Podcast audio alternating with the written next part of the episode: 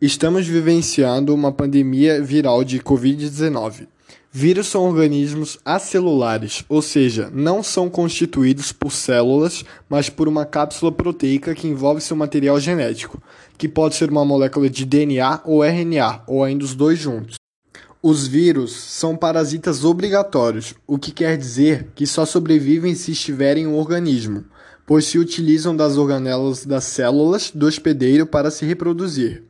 O vírus infecta a célula, multiplica-se e a destrói, espalhando suas cópias para células sadias, onde o processo se repete. Com a pandemia e o isolamento social, muitas coisas mudaram principalmente para pior, como a violência contra a mulher. Os dados apontam para um aumento de casos de violência doméstica. Somente no Rio de Janeiro houve um aumento de 50% de casos de violência doméstica durante este período de confinamento. A cada dois minutos, Cinco mulheres são espancadas no Brasil. Em 80% dos casos, o responsável pela agressão é o próprio parceiro, marido, namorado ou ex, com quem convive diariamente. Decorrente também da pandemia, a taxa de desemprego no Brasil cresceu 33% desde o início do confinamento, totalizando 13,5 milhões de desempregados.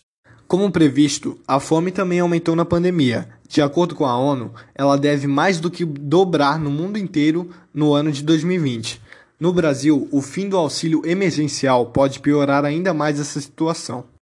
Com todo esse momento conturbado, acompanhamos um pouco mais da situação da nossa infraestrutura hospitalar, que muitas vezes esteve à beira do colapso por conta do grande número de casos, e reforçamos ainda mais a importância do SUS, Sobre a questão social, principalmente nos últimos dois anos, conseguimos ver muitos negacionistas, seja em relação ao coronavírus ou ao desmatamento, e às queimadas. Negacionistas estes que são abastecidos com notícias falsas, muitas vezes espalhadas por grandes nomes da política brasileira.